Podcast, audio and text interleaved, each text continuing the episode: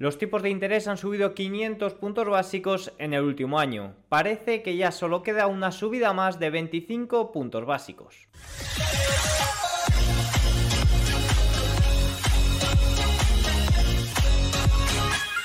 Muy buenas a todos y bienvenidos un día más al cierre semanal. La semana pasada fue muy movida, muy alcista para las bolsas en general mundiales, sobre todo impulsado por esa caída de las probabilidades de dos subidas de tipos. En estos momentos, los swaps de la Reserva Federal tan solo esperan una subida más de tipos que será en este mes de julio y que será de 25 puntos básicos. Habrá que esperar a ver todo lo que se comenta, pero ya conociendo el dato de nóminas no agrícolas, que es el empleo estadounidense, y el dato de IPC y de IPP estadounidense, parece que ya los mercados descartan otra subida más de tipos. Es decir, solo se espera una. Dicho esto, también tenemos una semana apasionante por delante con eh, resultados como de empresas como Netflix, Tesla, incluso la banca de inversión en la que se esperan turbulencias. También vamos a comentar lo sucedido el viernes, sobre todo con esos resultados de JP Morgan. ¿Por qué JP Morgan ha sido el gran beneficiado? ¿Por qué la compra de First Republic Bank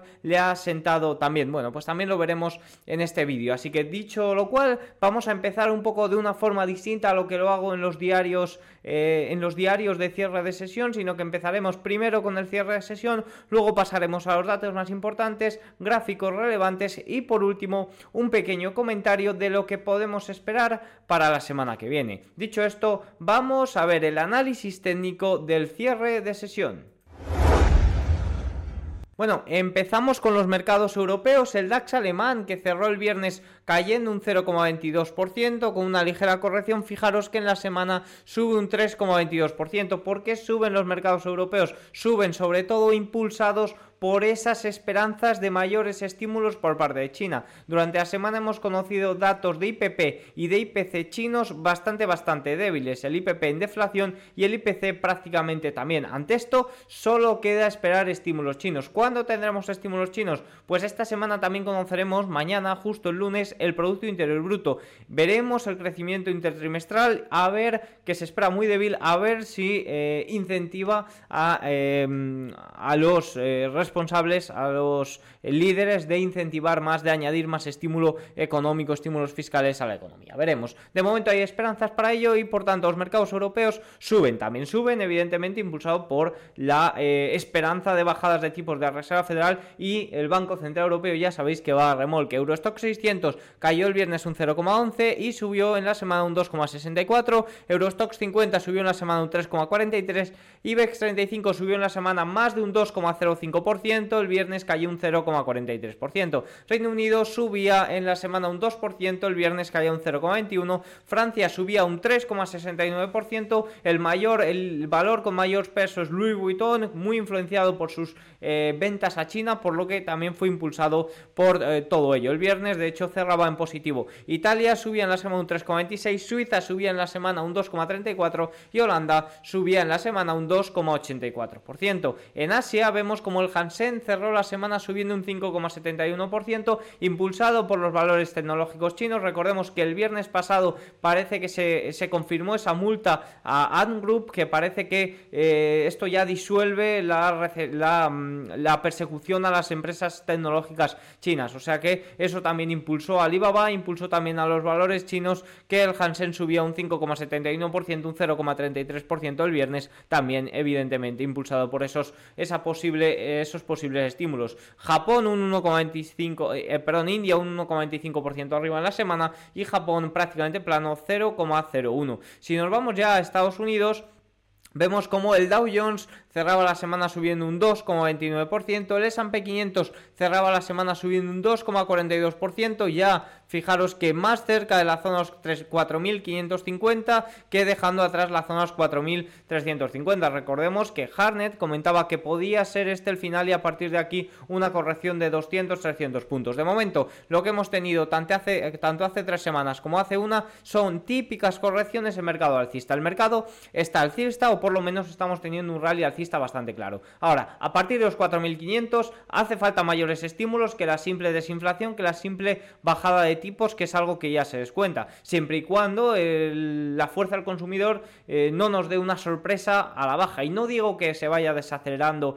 lentamente, eso yo creo que incluso está descontado con toda esta caída. Digo una sorpresa grande a la baja que, haga bajar los tipos de interés de una forma precipitada. Eso sí que puede ser un peligro para el S&P 500 y para los índices en general. Pero a partir de aquí, si queremos eh, seguir viendo al S&P 500 al alza, tenemos que ver unos muy buenos resultados. Y no digo muy buenos resultados con crecimientos intermensuales, interanuales. Eso prácticamente está descartado, sino una superación de estimaciones bastante, bastante buena. ¿Y por qué digo bastante buena y no simplemente buena? Porque las estimaciones, vamos a ver cómo están tan rebajadas a la baja que prácticamente eh, cualquier mínimo dato positivo haría que se superen. Por lo que tienen que ser unas unos resultados muy, muy buenos. Si nos vamos al Nasdaq, el Nasdaq cerró la semana subiendo un 3,52%, eh, el Russell 2000 subió un 3,59%, corrigió el viernes con fuerza un 0,88%, cuando el resto de índices americanos apenas corrigieron e hizo que se cerrara por encima de esta zona de resistencia muy importante, fijaros que son los 1900 puntos, se cerró por encima pero eh, con una vela un tanto eh, fea. De momento a mí me gusta, de momento a mí me gusta la estructura del Russell 2000, fijaros por encima de la zona de los 1900, ya lo intento en su día y vamos a ver si lo vuelve a intentar. Aquí incluso podríamos hablar de un eh, posible Cup Van Halen bastante, bastante interesante. Por lo que muy interesante, un ojo muy encima del Russell 2000. Veremos si esta temporada de resultados acompaña y ayuda a cerrar esa diferencia entre las pequeñas compañías y el Nasdaq. Y de hecho, nos vamos ya a The Market y ya sabéis que es un Substack que mando todas las noches a eso de, eh, bueno, unas horas después de la publicación de este vídeo y unas horas después de, del cierre de Wall Street. También lo mando los domingos, el semanal, y es donde repaso un poco todo y me sirve de base para eh, la realización de estos vídeos. Sí que es cierto que luego, unas horas después, pues añado más gráficos. Aquí quizás vemos 15, 20 gráficos y luego a lo mejor eh, en el Substack eh, pongo 5 o 6 más interesantes y una clave del día que siempre está extraída de un paper, que esa siempre está en em, de un paper de, algún analista importante y mi reflexión que esa siempre está en, en el marketing. Bueno, fijaros que si vemos un poco el comentario que hago del cierre de semana, bueno, primero vemos como los bancos el viernes empezaron muy al alza y finalmente cerraron eh, a la baja. ¿Por qué cerraron a la baja? Podríamos preguntarnos. Pues esa respuesta nos las da la mesa de Goldman Sachs que dice que es que se esperaban muy buenos resultados de estos tres bancos, que publicaron los tres mejores, que publicaron los tres bancos que no tendrían problemas. Publicaba JP Morgan que era el claro ganador de la crisis bancaria, que los problemas en la banca eh, eh, generalmente vendrían cuando venga la banca de inversión con Bank of America, Morgan Stanley y Goldman Sachs, que ahí sí que se esperan malos resultados. De ahí que en general la industria bancaria corrigiera el viernes después de unos buenos resultados. Sin duda, la semana, la clave de la semana estuvo marcada por ese, esas probabilidades de subidas de tipos que vemos como eh, en prácticamente ya un, más de un 75%, eh, incluso llegó a ser de un 80 y un 85%, no se descuentan que los tipos de interés estén por encima del 5,5% para finales de año. Han aumentado ligeramente durante el fin de semana y eso es en parte debido al cierre de sesión a la baja que tuvimos el viernes, pero en general siguen siendo bastante, bastante altas. Veremos cómo evolucionan durante la semana y cómo se presentan para la decisión de tipos de interés que no será este miércoles sino que será al que viene. Pero como digo, datos importantes como son las nóminas no agrícolas y eh, la inflación, que son eh, las métricas más medidas por la Reserva Federal previas al dato, han salido eh, favorables a que no haya más subidas de tipos. Fijaros que si vamos a ver por capitalización, vemos como el viernes las pequeñas compañías, small, micro y nano, sufrieron bastante, las mega fueron las que salvaron un poco el día y vemos como durante la semana las MIC y las small sí que han tenido un mejor comportamiento. Durante el mes simplemente las MIC han ganado a las Mega, pero durante la semana sí que han recortado distancias ese Russell 2000 y, ese, eh, y las Mega Cap, eh, Nasdaq 100. Eh, respecto a los sectores, el viernes salvó el Día de la Salud UNH, que presentó unos muy buenos resultados y subía más de un 7%. Durante la semana, Basic Material, servicios de comunicación cíclicas y tecnología fueron lo que mejor se comportó. Y durante el mes, el consumo cíclico lidera la energía, sufrió ligeramente. ¿Por qué? ¿Por qué las small caps no tuvieron tan buen comportamiento el viernes como venían teniendo durante la semana? Bueno, pues también es en parte por la caída de la cesta de valores cortos de Goldman. Goldman tiene una cesta de valores que están los que tienen mayor source float. Y fijaros que en los últimos 9-10 días bursátiles habían subido más de un 15%. En este momento, el viernes tuvieron una gran, una severa corrección que también hizo que las small caps tuvieran ese día tan, eh, tan pobre. También estaban subiendo mucho las tecnológicas sin beneficios durante estos días. No tengo la cifra exacta, exacta de porcentaje, pero son también valores que han acompañado esa subida de los small caps. Al final, muchas de ellas no tienen beneficios. Eh, por comentar la renta fija, fijaros que... Em, la curva entre 5 y 30 años se desinvertió al nivel más rápido desde Lehman Brothers. En general, los rendimientos se desplomaron durante la semana. Fijaros que si nos vamos al gráfico de rendimientos, quitando el viernes que subían eh, en general todos, en especial uno de 1 a 3 años, fijaros como durante la semana, vemos el gráfico semanal, durante la semana tuvieron una ligera corrección. Es normal, fijaros que el rendimiento del bono a 10 años estuvo en la semana pasada por encima del 5%. Y si vemos el rendimiento a 10 años, vemos una severa corrección que le ha hecho caer hasta el 3,83% cuando la semana pasada la cerró por encima del 4%. ¿Por qué la cerró por encima del 4%? porque recordemos que hasta el jueves pasado había unas grandes probabilidades de que hubiera dos subidas de tipos, por sobre todo los comentarios de Powell en el Congreso, en el Senado, también comentarios de otros miembros de la Reserva Federal y porque en general no se esperaban unos datos de nóminas tan eh, flojos después de conocer unos datos ADP que fueron el doble a lo esperado y conocer unos subsidios semanales que también estaban eh, disparados. O sea que eso sin duda ha influido. Si seguimos, eh, también vemos una gran caída del dólar, evidentemente caída de los rendimientos, caída del dólar. Recordemos que el viernes pasado tuvo su peor día desde febrero y en general durante la semana ha tenido la mayor caída semanal desde marzo de 2020 y ha vuelto a los niveles pre-COVID antes de que se disparara como valor refugio ante tanto pánico. El petróleo ha salido del rango lateral eh, en el que se estaba las últimas semanas, fijaros, incluso llegó a subir a la zona de 77. Finalmente cerró con una caída el viernes por encima de los 75 dólares. Y por último, las materias primas, vemos como la plata ha sido la que mejor comportamiento ha tenido, el oro ha tenido buen comportamiento también influenciado por esa caída del dólar, pero en general la plata ha superado con creces al oro y, y no hay que hablar del gas natural, que fijaros el gran desplome que ha tenido, volviendo ya a unos precios bastante bastante, bajos. Nada que ver con esas, eh, esos precios tan elevados que teníamos hace justo un año cuando el pánico se apoderaba de nosotros y pensábamos que se iba a acabar y que la crisis climática iba a acabar con nosotros. Así que bueno, dicho esto, cerramos ya el capítulo del análisis técnico de la sesión y vamos con los datos más importantes. Arrancamos con los precios de la vivienda que nos proporcionaba el viernes Redfin. Fijaros, el precio medio de la venta de la vivienda en Estados Unidos subió un 1,5% respecto al año anterior, durante las cuatro semanas que finalizaron el 9 de julio. El primer aumento en casi cinco meses. ¿Por qué están aumentando los precios de la vivienda? Nos podríamos preguntar. El consumidor no estaba tan débil, el consumidor no estaba eh, eh, agotándose los ahorros, no estaba tirando mucho de préstamos al consumo. Pues es muy sencillo y está relacionado con ello. Y es que los precios de las viviendas están aumentando e incluso se mantienen tan elevados por el shock de oferta, por la falta de oferta de pisos que hay. Es que eh, tú ponte como consumidor que quieres vender tu piso, pero para ello te tienes que hipotecar a un tipo de interés más alto del que tienes. No lo vas a hacer, no vas a vender tu vivienda. Por lo que eh, ese es el problema, eso es lo que está sucediendo con la vivienda en Estados Unidos. Fijaros, los tipos hipotecarios semanales medios están al nivel más alto desde noviembre de 2022, lo que eleva el pago mensual del comprador de vivienda típico a un máximo casi histórico de 2.627 dólares. Fijaros que para ver el golpe de asequibilidad de otra manera, un comprador de vivienda con un presupuesto mensual de 3.000 dólares puede permitirse una casa de 450.000 dólares con el tipo medio de hoy.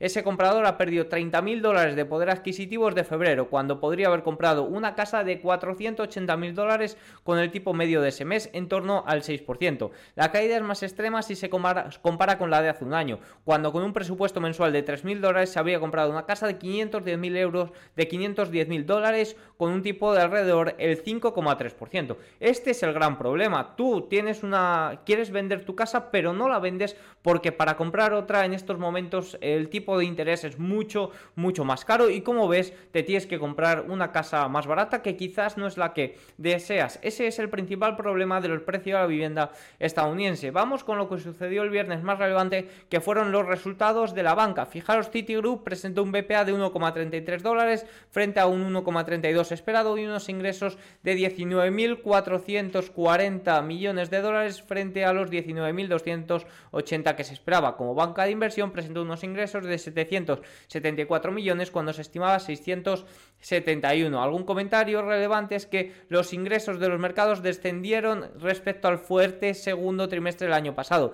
ya que los clientes se mantuvieron al margen a partir de abril mientras se diluciaba el límite de la deuda estadounidense. En banca, el tan esperado repunte de la banca de inversión aún no se ha materializado, lo que ha dado lugar a un trimestre decepcionante. Si nos vamos con Wells Fargo, más de lo mismo, un BPA, unos ingresos por acción de 1,25 cuando se esperaba un 1,16 y unos ingresos ligeramente superiores a lo esperado de 20,53 billions cuando se esperaba 20,13 billions. Recompró acciones eh, y también eh, los ingresos netos por, por intereses fueron de 13,16 billions cuando se esperaban 12,89 billions. Algún comentario es que, como se esperaba, las cancelaciones netas de préstamos aumentaron con respecto al trimestre. Las cancelaciones a consumidores continúan deteriorándose modestamente. Las cancelaciones comerciales comenzaron impulsadas por un pequeño número de eh, prestatarios en la banca comercial. Está habiendo problemas con los bienes inmobiliarios comerciales. No es que está habiendo problemas, es que la banca se está aprovisionando ante esto, pero evidentemente las grandes no tanto, es sobre todo en los bancos regionales que es donde está el problema. Algún comentario del BlackRock es que su BPA fue de 9,28 cuando se esperaba 4,8,45, perdón, ingresos de 4.460.000 millones de dólares eh, cuando se esperaban 400 4.450 millones. Eh, más cosillas, algún comentario. En mayo aprovechamos la mejora de las condiciones para la emisión de deuda, emitiendo 1.250 millones de, dólares de deuda a 10 años con un cupón del 4,75%. Y vamos a lo más importante, después de ver estos resultados un poco por encima, vamos a los resultados de JP Morgan. Fijaros que presentaron unos, eh, un beneficio por acción de 4,75 cuando se esperaba 3,83%, muy por encima. Unos ingresos de 42.400, de 42, 42 billions, perdón, cuando se esperaban 39 billions. Una provisión para pérdidas crediticias de 2,9 de 2,9 billions cuando se esperaba 2,62 billions, un ROE del 20% cuando se esperaba del 16,13% y eh, unos ingresos de la banca de inversión de 1,49 eh, billions cuando se esperaba un 1,38 eh, 1,38 billions. Algunos comentarios, los consumidores están agotando lentamente sus reservas de efectivo. La inflación subyacente ha sido más alta, lo que aumenta el riesgo de que los tipos de interés suban y se mantengan más altos durante más tiempo. Esto nos comenta su CEO Diamond.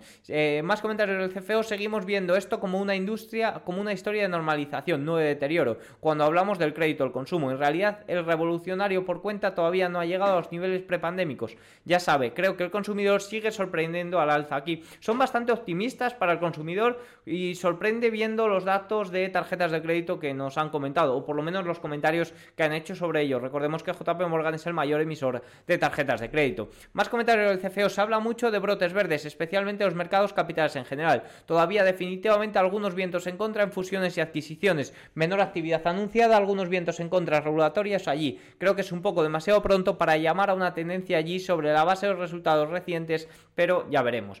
¿Por qué eh, JP Morgan ha sido el gran ganador de la crisis bancaria? Bueno, pues principalmente se puede ver con sus ingresos. Fijaros el gran salto de ingresos que ha tenido durante este trimestre. Y es que fijaros que haciendo números los beneficios netos aumentaron un 67%, pero solo un 40% interanualmente, pero solo un 40% sin incluir Free Republic. Los ingresos netos aumentaron un 34%, pero solo un 21% sin incluir Free Republic. Los ingresos netos por intereses aumentaron un 44%, pero solo un 38% excluyendo incluyendo First Republic Bank. Es decir, iba a presentar unos buenos resultados, unos buenos crecimientos interanuales, pero se han vuelto espectaculares con la adquisición de First Republic Bank.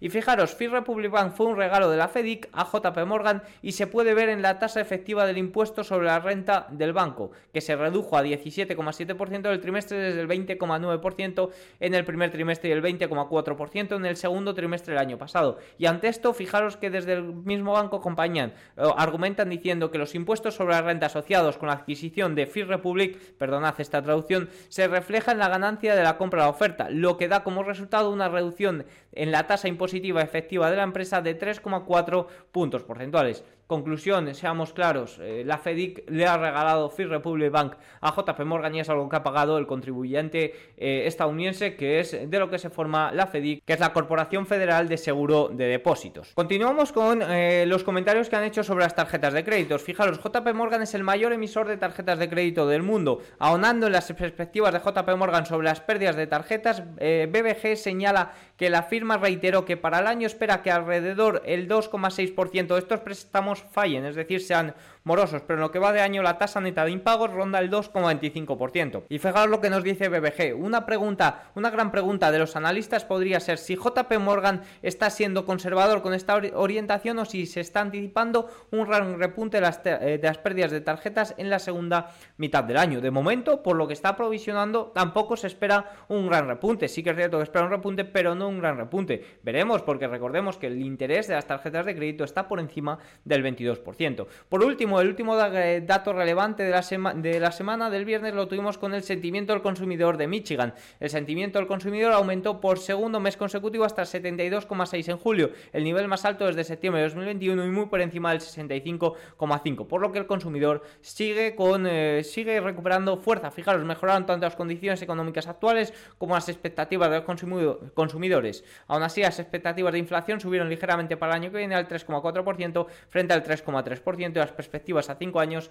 eh, al 3,1% frente al 3%. Son datos de la Universidad de Michigan, no sabemos la fiabilidad de ellos, sí que es cierto que son importantes para el mercado o importantes para seguir el sentimiento del consumidor, pero dudo que si realmente el ahorro se está agotando, el sentimiento del consumidor siga elevado, viendo la deuda, eh, los tipos de interés de, las tarjetas de crédito y viendo cómo se reiniciarán los pagos estudiantiles para finales de eh, septiembre. Así que bueno, dicho esto, vamos con los gráficos más relevantes del día.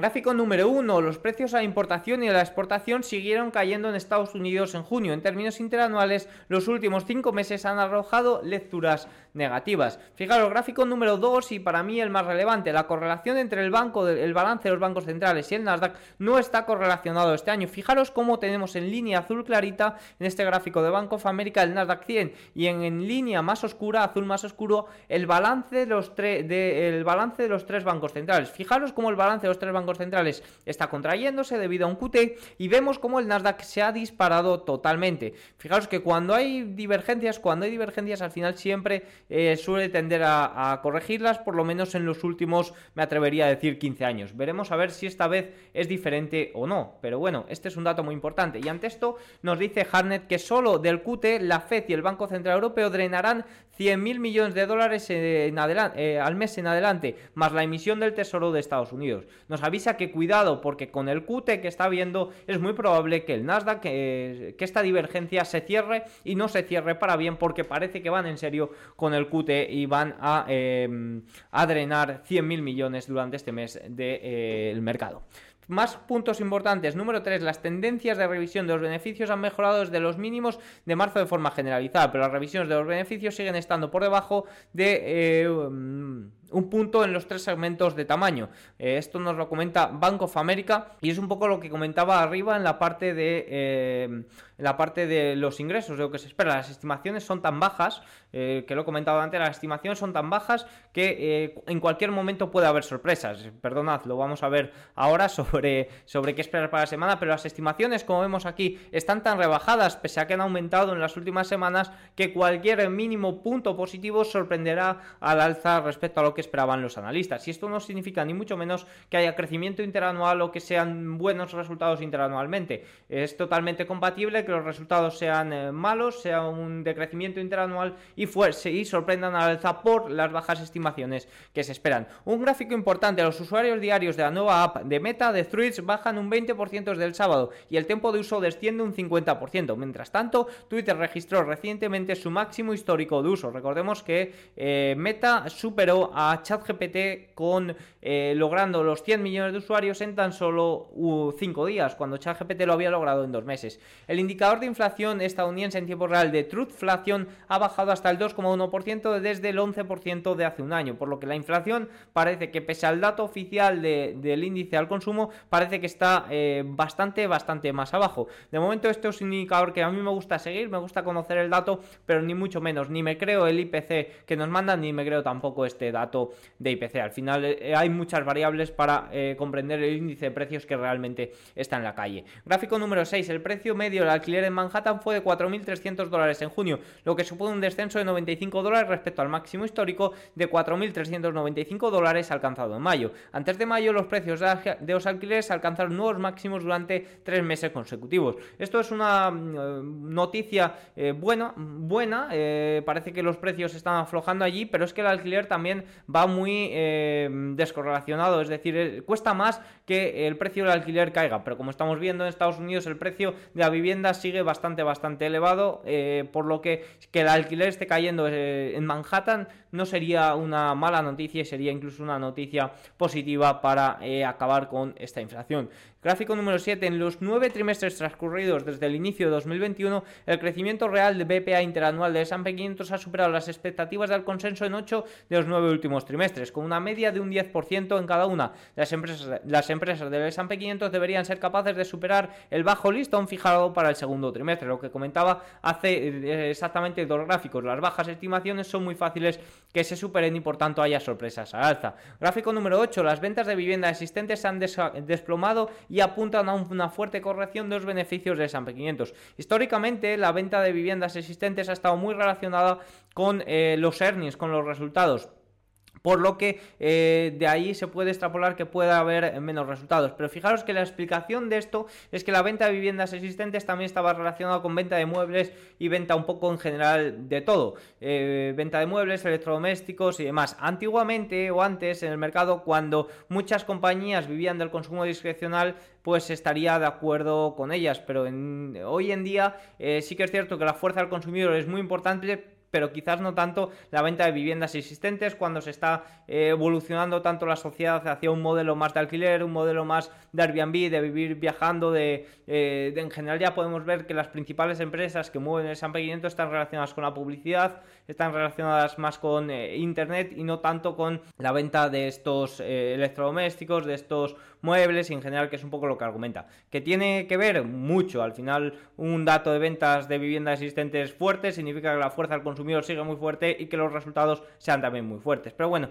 creo que quizás con el tiempo habrá un desacoplamiento en este eh, dato relacionado. Gráfico número 9, la amplitud está mejorando considerablemente. El porcentaje de acciones de S&P 500 que están por encima de su promedio móvil de 200 días se aproxima al 70%. Un muy buen dato, fijaros que se aproximaría a ese máximo a corto plazo que se marcó a finales de enero, incluso febrero, pero sí que es cierto que la amplitud en el largo plazo sigue bastante, bastante débil. Pero bueno, en 200 días, en los últimos 200 días parece que va mejorando. Así que es una buena noticia y ya lo estamos viendo con esa cierre de la diferencia entre el, entre el Russell 2000 y el Nasdaq, que entra small caps y un poco los líderes del mercado. Gráfico número 10, la Reserva Federal calcula que la probabilidad de recesión implícita en los diferenciales de crédito y esta, esta probabilidad se ha mantenido en 15-30% en ese rango durante los últimos 12 meses. La correlación a 30 días de Bitcoin y Nasdaq 100 cayó a su nivel más bajo desde 2020. Parece que hay un desacoplamiento entre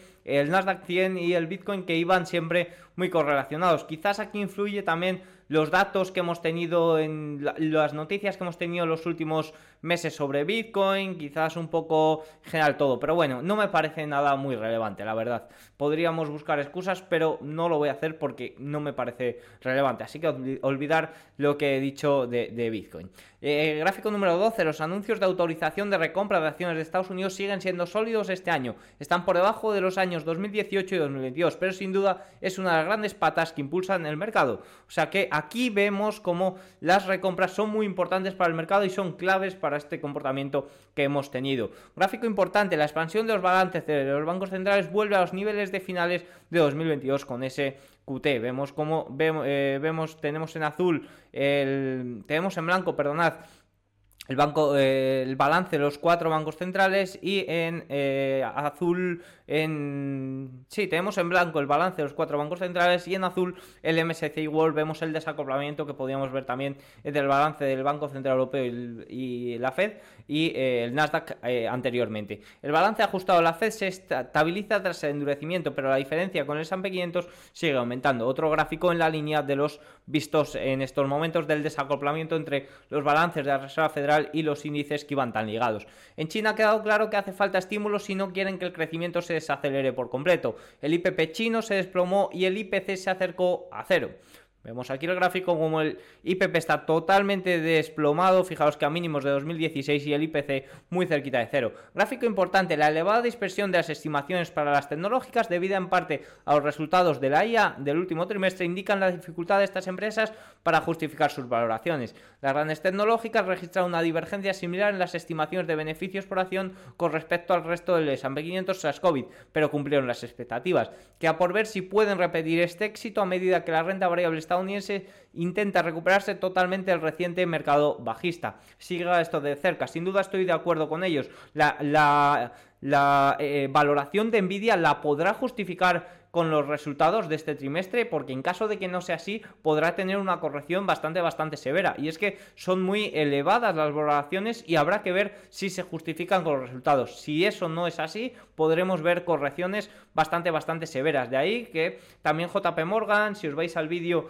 que subí ayer sobre qué esperar de los resultados, dijeran que una de las grandes patas era ver qué sucedía con las tecnológicas, porque podría significar el continuar con el rally alcista o el techo a corto plazo de mercado. Y es que, como he comentado, a partir de los 4.500, de la zona en la que ya nos encontramos en el S&P 500, a partir de aquí, si queremos subir, necesitamos más estímulos, necesitamos más catalizadores que la simple desinflación. Y ahí es donde entrarían los resultados y ver si son mucho mejores de lo estimado. Que ya hemos visto que superar las estimaciones es fácil, pero deberían de ser mucho mayores de lo estimado para eh, tener ese gran impulso. La renta fija mundial experimentó una decimosexta semana consecutiva de entradas, con un total de 12.000 millones de dólares en la semana que finalizó el 12 de junio. las compras minoristas de acciones y ETF se alejan de los máximos recientes. Vemos como las casas de análisis están muchas posicionándose de bajistas alcistas, pero todavía no terminamos de ver cómo están entrando en acciones eh, y ETFs. Y los minoristas de momento tampoco. Pero bueno, eso no significa que el mercado no esté como esté. Dicho esto, vamos con un eh, comentario de lo que eh, podemos esperar para la semana. Fijaros que eh, esta semana tenemos dato importante del Producto Interior Bruto el lunes en China, que se espera un crecimiento intertrimestral del 0,5 y del 0,8%. Tenemos también ventas minoristas el lunes que esperan un crecimiento interanual de entre el 3,2% y el 3,5%. En la eurozona tenemos el, el miércoles el dato de inflación, que se espera un dato del 5,5%, que ya nos lo anunciaron en el dato preliminar. En Reino Unido también conoceremos la inflación, que se espera un dato entre el 8,2 y el 8,3%, muy muy elevada, y un dato de ventas minoristas que se, espera un decrecimiento interanual entre el 1,5 y el 1,7%. En Estados Unidos tendremos el martes ventas minoristas que se espera un crecimiento interanual del 1,1%, el más bajo desde perdonad, desde la época COVID, permisos de construcción el miércoles, que se espera un decrecimiento intermensual del menos 2,3%, con un dato de entre 1.462 y 1.500, y unos subsidios por desempleo el jueves, que se espera un dato de 242.000 eh, de 242.000 subsidios. Recuerden que influyen mucho los ajustes estacionales en el dato de subsidios y que si no fuera por ellos el dato estaría en máximos desde enero. Lo hemos visto esta semana como ha salido un dato tan flojo debido a esos ajustes estacionales que son muy importantes en estas semanas. Y dicho esto, también lo más importante sería la temporada de resultados, aunque si vemos este gráfico, durante esta semana eh, presentaría un 12% del total del peso del S&P 500. Cuando eh, se presenta, cuando es el meollo de presentaciones, cuando presenta el 48% del S&P 500 es no esta semana que empieza, sino la eh, que viene. Esta semana vemos como tenemos el 7% del peso de servicios de comunicación, 21% de eh, consumo discrecional, luego también tenemos 25% de las financieras que presentan muchos bancos regionales, ahí habría que estar atento, la salud con un 19% y luego pues también tenemos materiales, real estate, utilities que presentan un 15, entre un 15 y un 18% de su peso. Y si vamos eh, empresa por empresa, vemos como el martes presenta la banca de inversión presenta Bank of America, presenta eh, Morgan Stanley, también que pueden ser muy interesantes. Y el miércoles presenta Goldman Sachs. Eh, recuerden que, como dijo JP Morgan, espera una gran caída de la banca de inversión, sobre todo en Goldman Sachs, que eh, tiene una combinación de negocios muy sesgada hacia las materias primas. Esto puede afectar. También vemos cómo presenta el miércoles en premercado ASML y el jueves también presentará de madrugada antes de la apertura del mercado estadounidense Taiwan Semiconductors. Esto nos viene muy bien para ver la situación de los chips y los comentarios que pueden hacer sobre el veto que había a China para ver si puede afectar a empresas relacionadas con la inteligencia artificial como puede ser Nvidia o AMD. También eh, conoceremos el miércoles tras el cierre de sesión los datos de Netflix.